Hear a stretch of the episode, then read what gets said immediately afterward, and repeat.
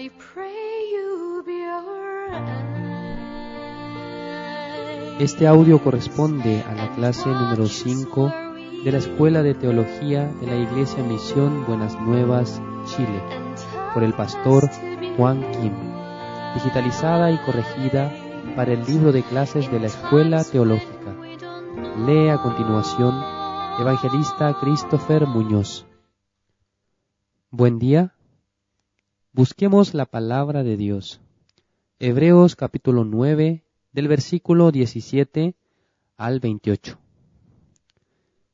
Porque el testamento con la muerte se confirma, pues no es válido entre tanto que el testador vive, de donde ni aun el primer pacto fue instituido sin sangre, porque habiendo anunciado Moisés todos los mandamientos de la ley a todo el pueblo, tomó la sangre de los becerros y de los machos cabríos, con agua, lana escarlata e hisopo, y roció el mismo libro y también a todo el pueblo, diciendo, Esta es la sangre del pacto que Dios os ha mandado.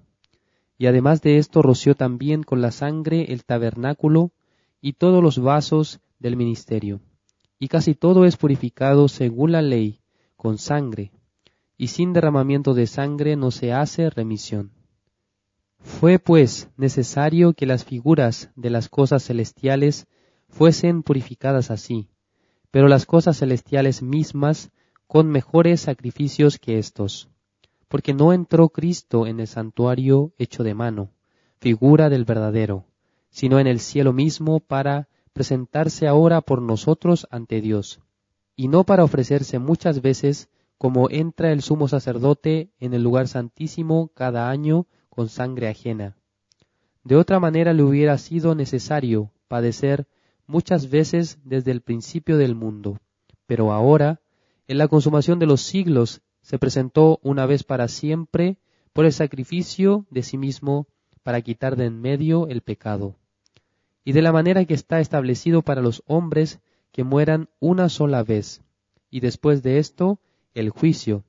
Así también Cristo fue ofrecido una sola vez para llevar los pecados de muchos, y aparecerá por segunda vez sin relación con el pecado, para salvar a los que le esperan. Hoy aprenderemos acerca del pacto antiguo y el pacto nuevo. En Éxodo capítulo 19 se explica que Dios mandó a Moisés a hablar con los israelitas, ya que quería entregarles sus mandamientos.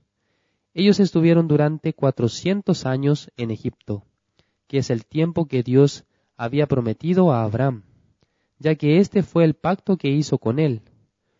Tus descendientes serán esclavos de un país, y pasando cuatro generaciones, cuatrocientos años, los liberaré. Cuando los israelitas fueron rescatados, no sabían cómo tenían que adorar al Señor, debido a que durante más o menos cuatrocientos años no tenían mandamientos, no conocían una manera de cómo adorar. Por eso, ellos eran ignorantes con respecto a Dios. Durante años solamente vivieron para sí mismos, para su carne, comiendo y trabajando como esclavos del faraón. Y al momento de ser rescatados, Dios estableció normas entre ellos para que pudieran servirle, es por eso que se formaron las leyes. Especialmente, Deuteronomio capítulo 28 habla sobre la bendición y la maldición.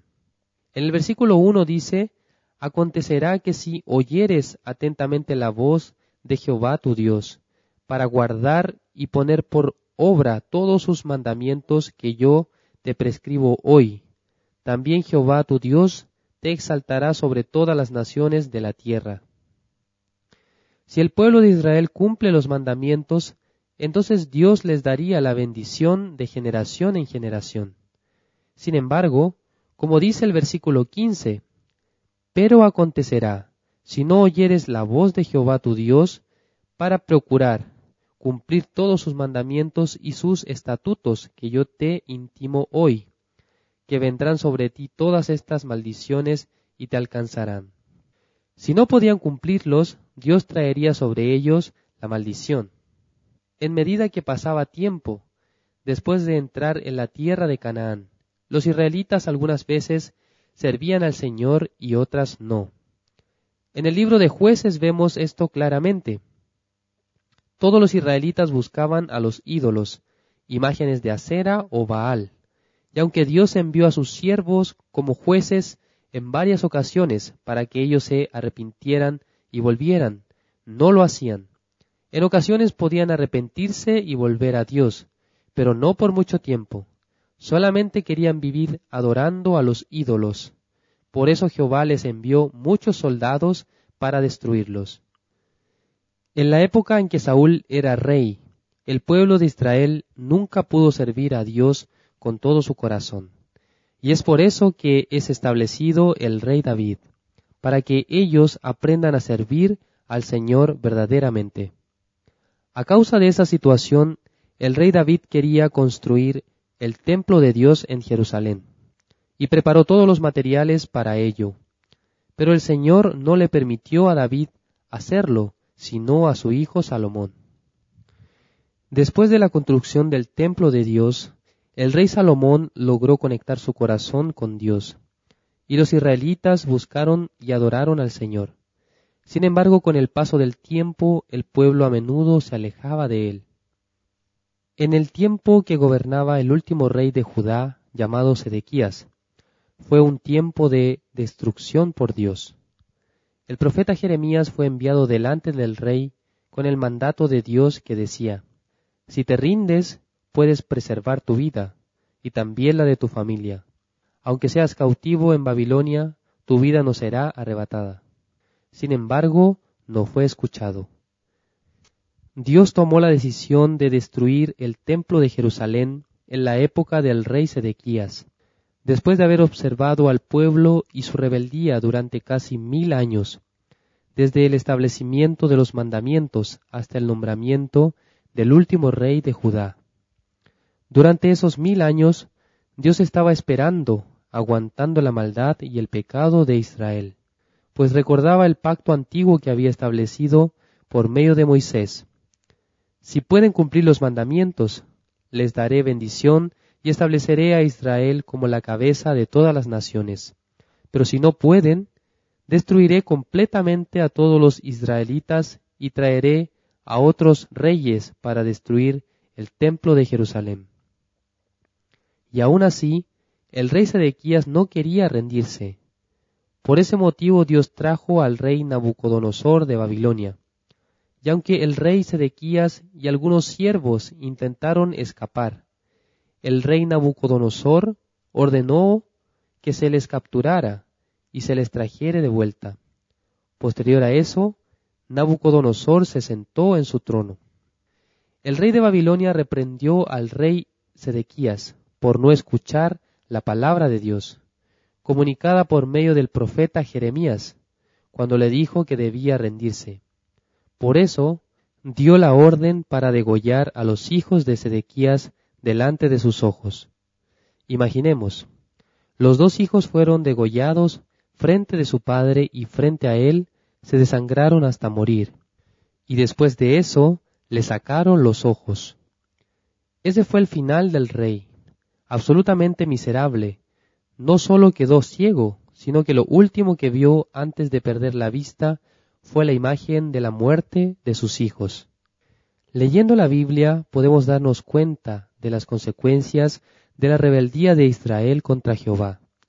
Por eso Dios los enfrentó al juicio, los hizo estar en cautiverio y luego los llevó a Babilonia. Sin embargo, fue entregada la promesa por medio del profeta Jeremías de que serían cautivos por sólo setenta años. En aquel entonces el profeta Daniel estaba viviendo en Babilonia, y como dice el libro de Daniel, capítulo nueve, Dios derramó la maldición y destruyó Israel.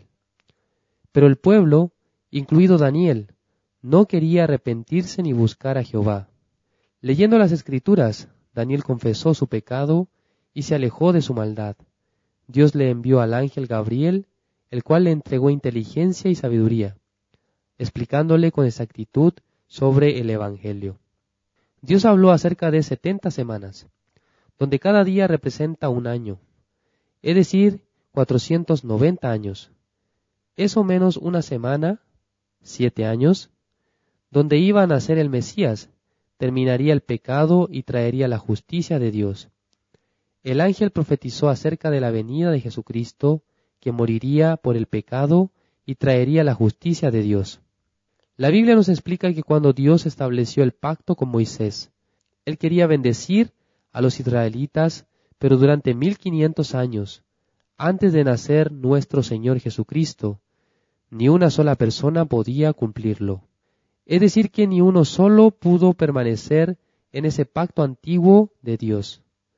En Hebreos capítulo 9, versículo 19 dice, Porque habiendo anunciado Moisés todos los mandamientos de la ley a todo el pueblo, tomó la sangre de los becerros y de los machos cabríos, con agua, lana escarlata e hisopo, y roció el mismo libro y también a todo el pueblo. Antes de dar los diez mandamientos en las tablas de piedra, Dios mandó a Moisés a escribir la ley. Esto se muestra en el libro de Éxodo del capítulo 20 al 24. Durante cinco capítulos la ley se estaba escribiendo, no sólo los diez mandamientos, sino toda la ley. Moisés la escribió y luego la trajo ante la presencia de Dios y de los israelitas. Moisés cerró el pacto poniendo sangre de becerro en tazones ofreciendo uno en el altar de Dios como testimonio, y luego con hisopo roció a los israelitas con ella. Esa sangre era testimonio de que si se cumplía la ley, llegaría la bendición, pero si no lo hacían, solo recibirían maldición. El pueblo quería recibir la bendición, pero desconocían que no tienen la capacidad para cumplir los mandamientos. Por eso, se enfocaban en recibirla sin darse cuenta que no podían cumplir las leyes. Por eso estoy mencionando a Sedequías. Él no podía cumplir la ley. En esa época todos los israelitas se habían apartado de Dios y el templo de Salomón estaba destruido. En la época del profeta Jeremías ya existía la profecía de un nuevo pacto, puesto que nadie podía cumplir los mandamientos del antiguo pacto. Por ello, era necesario eliminar el primero, y establecer uno nuevo. Leamos el versículo 20, diciendo, Esta es la sangre del pacto que Dios os ha mandado. Dios no solo entregó los mandamientos, sino también un nuevo pacto. Gálatas capítulo 3, versículo 10 dice, Porque todos los que dependen de las obras de la ley están bajo maldición, pues escrito está, Maldito todo aquel que no permaneciere en todas las cosas escritas en el libro de la ley para hacerlas. Dice que los que están bajo la ley son malditos. Todos aquellos que intentan cumplir los mandamientos para ser salvos, los que buscan obtener la vida eterna por su obra, ellos son malditos debido a que nadie puede permanecer en ese pacto. En Hebreos 9, versículo 21 y 22 dice, Y además de esto roció también con la sangre el tabernáculo y todos los vasos del ministerio y casi todo es purificado, según la ley, con sangre, y sin derramamiento de sangre no se hace remisión. La paga del pecado es la muerte. No hay perdón por medio de una oración o similares, solo la muerte. Por ejemplo, en Éxodo capítulo 32 aparece que Moisés estaba orando al Señor. Leamos desde el versículo 30 hasta el 34. Y aconteció que al día siguiente dijo Moisés al pueblo, vosotros habéis cometido un gran pecado, pero yo subiré a Jehová, quizá le aplacaré acerca de vuestro pecado. Entonces volvió Moisés a Jehová y dijo, Te ruego, pues este pueblo ha cometido un gran pecado, porque se hicieron dioses de oro, que perdones ahora su pecado, y si no, ráeme ahora de tu libro que has escrito. Y Jehová respondió a Moisés, Al que pecare contra mí, a éste raeré yo de mi libro. Ve pues, ahora, lleva a este pueblo a donde te he dicho, he aquí mi ángel irá delante de ti, pero en el día del castigo yo castigaré en ellos su pecado. Jehová dijo que iba a castigar su pecado.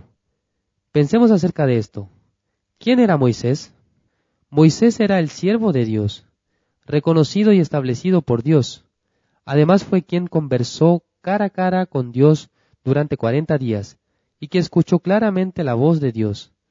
Además, luego de construir el templo, él siempre estaba en el lugar santísimo y compartía la palabra de Dios para escribirla.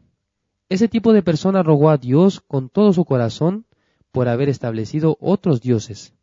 El día en que Moisés oró, tres mil personas murieron asesinadas.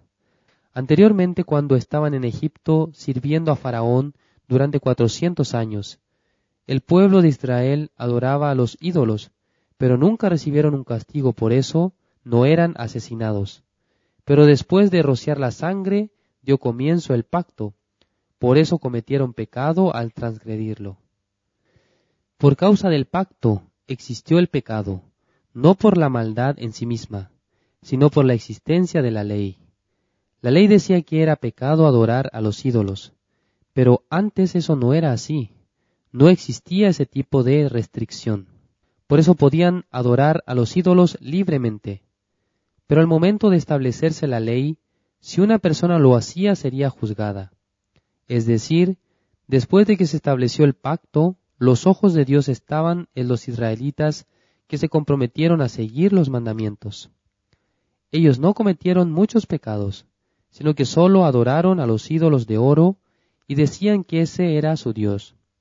Con eso Jehová los reconoció como pecadores y tres mil personas murieron, aunque Moisés rogaba a Dios que les perdonara. Él no lo hizo, sino como dice el versículo 34, que habla sobre el día del castigo. Ellos debían pagar. La paga del pecado es la muerte, porque sin derramamiento de sangre no hay remisión. No hay perdón por el pecado. El pecado solamente se purifica por medio de la sangre de Jesucristo. Ese es el poder de la sangre, el purificar y limpiar. Veamos Hebreos capítulo 9, versículo 11. Pero estando ya presente Cristo, sumo sacerdote de los bienes venideros, por el más amplio y más perfecto tabernáculo, no hecho de manos, es decir, no de esta creación. Es importante que sepamos que hay dos tabernáculos de reunión, el original que está en el cielo y su copia, el que se encuentra en la tierra. El tabernáculo original fue creado por Dios antes de la creación del mundo, con el plan de purificar todos nuestros pecados. En el tabernáculo debe haber un sacerdote, por eso antes de que Jesucristo naciera en este mundo, existía con la forma de Melquisedec. Él era el sacerdote celestial. Luego nació en este mundo sin tener pecado y se conoce como el ungido de Dios.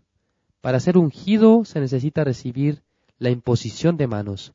Por eso, el último sacerdote por la ley, Juan el Bautista, debía imponer las manos en el Cristo. Juan el Bautista llevaba el sacerdocio en la sangre, aunque él no se quedaba en el templo sino en el desierto, diciendo a los israelitas que se arrepintieran. Esto no solo se refería a confesar sus pecados, sino a arrepentirse de su camino en el pacto antiguo, porque en el tiempo de la existencia del antiguo pacto ninguna persona podía ser justificada. Por eso no había otro camino diferente a un nuevo pacto. Cuando Jesucristo tuvo la última cena con sus discípulos, les entregó el pan diciendo que ese era su cuerpo, y les dio la copa diciendo que esa era la sangre que derramaría para hacer el nuevo pacto del perdón de pecados. Veamos Hebreos capítulo 9 versículo 12 para aprender acerca del nuevo pacto. Y no por sangre de machos cabríos ni de becerros, sino por su propia sangre, entró una vez para siempre en el lugar santísimo, habiendo obtenido eterna redención. Según esta palabra, Jesucristo entró en el lugar santísimo, en el tabernáculo de reunión celestial después de morir, salpicando su sangre en la tapa del arca del pacto de Jehová. Esta tapa fue hecha de oro, con la imagen de dos querubines, y su nombre es el propiciatorio. Esto es, donde llega la misericordia de Dios. Esa misericordia llega a donde se salpica siete veces la sangre de Jesucristo, y por medio de eso una sola vez para siempre obtuvo eterna redención. Entonces, ¿qué pecados fueron los que cargó Jesucristo? Él cargó con el pecado del mundo, como está escrito en San Juan capítulo 1, versículo 29. El siguiente día vio Juan a Jesús que venía a él y dijo, He aquí el Cordero de Dios que quita el pecado del mundo. Jesucristo fue quien quitó nuestros pecados, ya que Jehová los cargó en él. La clase número 5 termina aquí. Nos encontramos en la siguiente clase. La Escuela de Teología de la Misión Buenas Nuevas de Chile les espera para que se inscriban y aprendan más acerca de la palabra de Dios. Contáctenos al número más 56 9 88 33 54 56 con el pastor Juan Kim.